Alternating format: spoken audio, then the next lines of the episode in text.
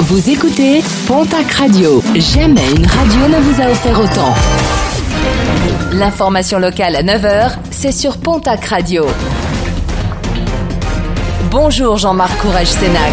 Très belle matinée à vous toutes et vous tous. Direction la case tribunal pour un jeune homme interpellé dans la nuit du 20 au 21 février dernier au péage de Pau. Il rentrait chez lui depuis Bordeaux comme passager d'un blablacar, mais transportait plus d'un kilo de cocaïne dans sa valise. Le couple qui le véhiculait a rapidement été mis hors de cause. Le jeune homme devrait être jugé aujourd'hui dans le cadre d'une comparution immédiate.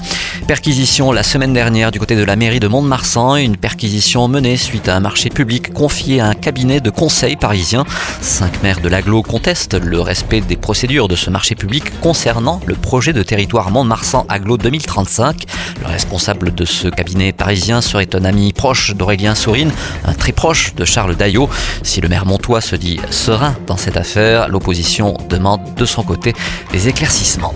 Face à la polémique, la direction de McDo se défend alors qu'un restaurant de l'enseigne doit s'installer sur la commune de Pouzac, non loin de Bagnères de Bigorre. Une première sur le Haut-Adour.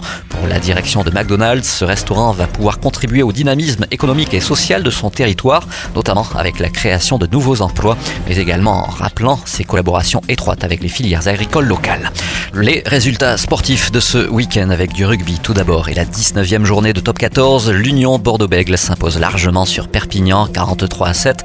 Défaite de la section paloise au stade toulousain 34 à 10. Large victoire de l'aviron bayonnais à domicile face au Castres olympique 41 à 10. En Pro D2, les résultats de la 22e journée. À noter deux défaites, celle du stade Montois à Nevers 15 à 12 et du Biarritz olympique à Aix-Provence rugby 37 à 17. En basket Ligue féminine, la 14e journée du championnat avec la courte défaite du TGB à Bourges 70 à 64.